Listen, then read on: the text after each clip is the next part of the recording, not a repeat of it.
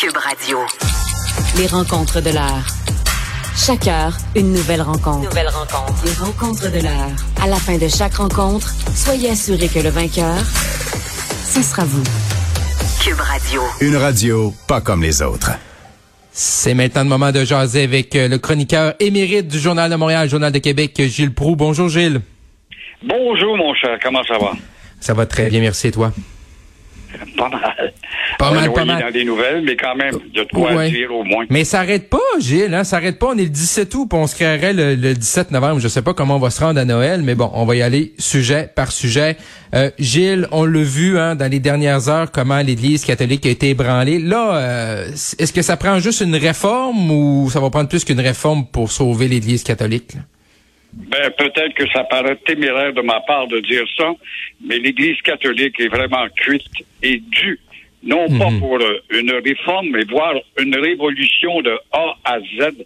Tout est à refaire là-dedans dans le fonctionnement et du gouvernement du Vatican et des règles à établir, la discipline à imposer, un organisme moral qui fait appel à l'exemple et qui est de moins en moins un exemple.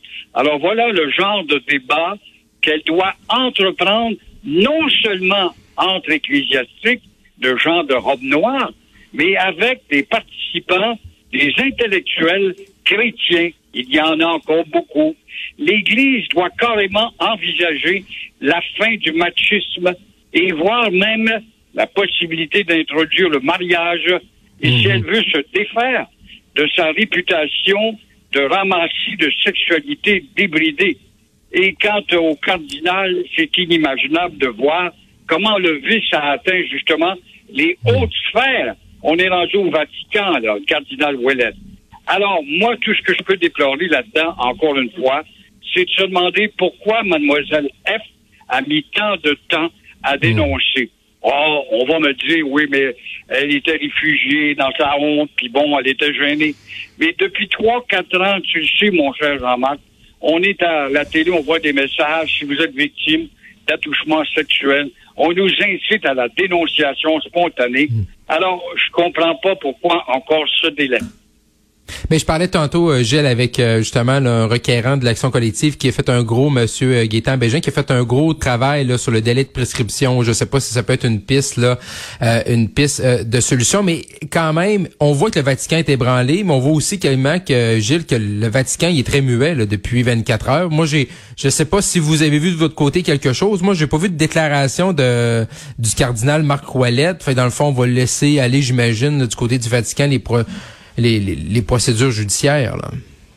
C'est clair qu'on laisse euh, tomber la poussière avant de réagir et articuler une réplique. Mais il faut que ça aille plus loin que ça. Je veux bien articuler une réplique puis dire bon, euh, il y a de l'homme ou il y a de l'hommerie. Et puis euh, nous aussi, on est défaillants. C'est pas parce qu'on est des gens qui euh, qui côtoient, pardon, la sainteté. Mais euh, il faut faire une réforme, et ça presse, moi j'appelle ça une révolution. Oui, il faut envisager l'idée, comme les protestants ont fait des réformes, l'idée des mariages, ça peut diminuer, en tout cas, la sexualité euh, débridée et en même temps euh, aussi l'homosexualité, qui est beaucoup de la pédérastie, qui sont beaucoup trop répandues à tel point que l'Église, Hey, il y a 20 ans, t'allais au Vatican, puis t'avais des vibrations, c'est ici que Saint-Pierre a fondé son Église. Aujourd'hui, tu vas aller là, puis tu vas dire, c'est ici qui est quoi? Le centre de commerce d'échange sexuel. Ça n'a pas de bon sens. On est en train de détruire une belle image.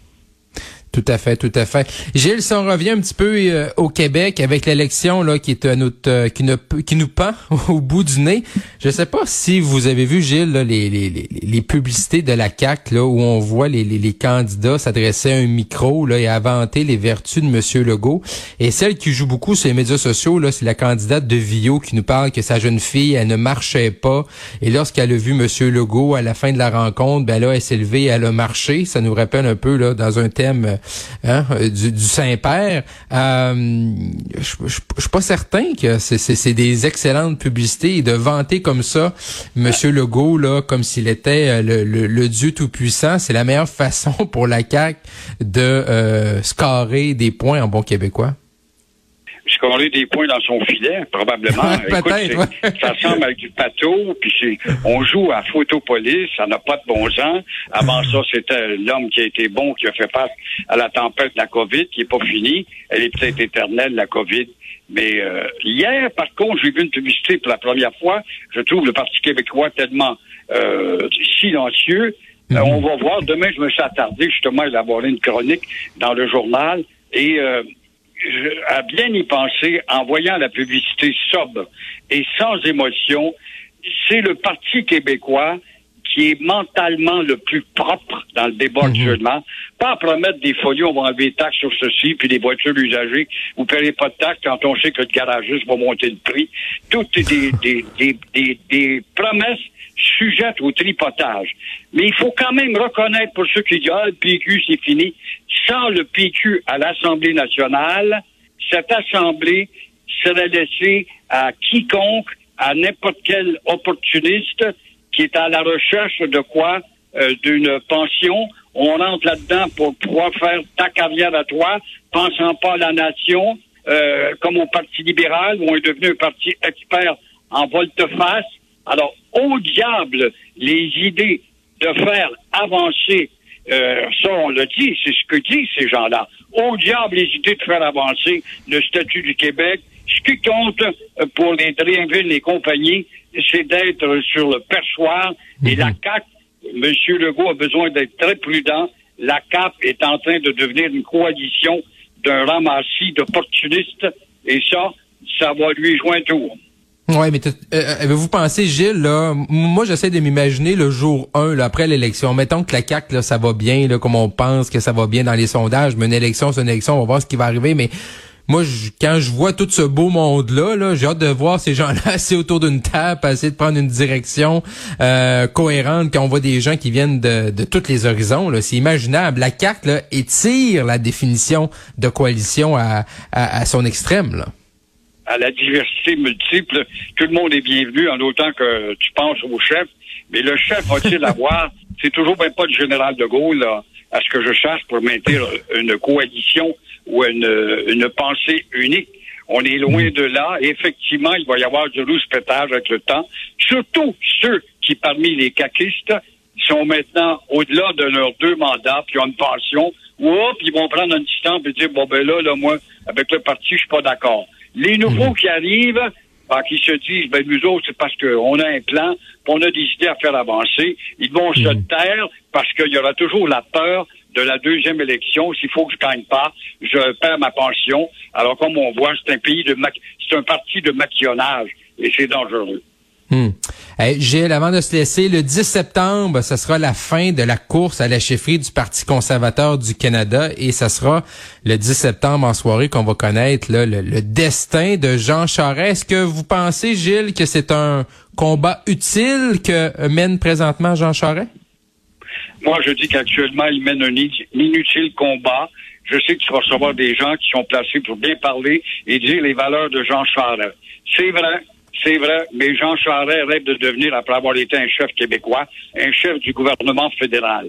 Jean Charest a beau avoir l'expérience, il n'y a pas de doute, euh, pour diriger le pays, mais il est loin d'un Brian Mulroney qui, lui, a fait euh, des idées qui ont imposé, en tout cas, une pensée politique de réconciliation du Canada avec le Québec.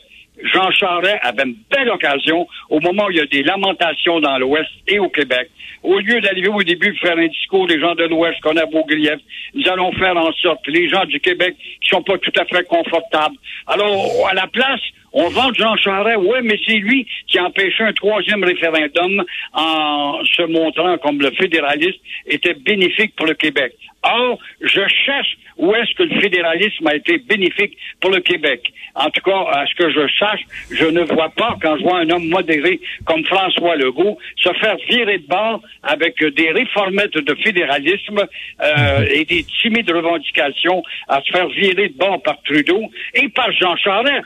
Charest a manqué son coup dès le début. Moi aussi, je vais combattre les deux lois identitaires du Québec, qui sont des réformettes, tout simplement. Alors, Jean Charest est loin de Brian Mulroney parce qu'il n'a pas eu le courage de dire à l'ouest du pays et au Québec qu'il faut redéfinir cette confédération des juvettes. Je lui dis quand même bonne chance. Oui, C'est un bon effectivement. Ah ben oui. Mais ça suffit pas être un bon gars. Non, non, non, ça c'est pas ça qui met hein, du beurre et du pain sur notre table le matin d'être seulement un bon gars et on va voir là, le 10 septembre en soirée qu'est-ce qui va arriver. Ça, ce sera une, une fin heureuse ou triste pour euh, Jean Charest, Gilles Proux, chroniqueur, Journal de Montréal, Journal de Québec. Gilles, on te lit demain et on se reparle également demain en fin de journée. Bye bye. Au plaisir et merci beaucoup. Au revoir.